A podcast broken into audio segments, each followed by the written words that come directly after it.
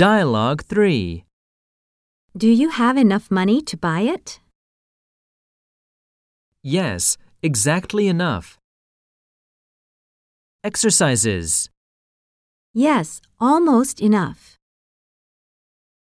No, not quite enough. More expressions. I will work overtime at my part time job. I'm going to work during the summer to buy it. I have to ask my parents to loan me the money. I spend money easily, so I can't save enough.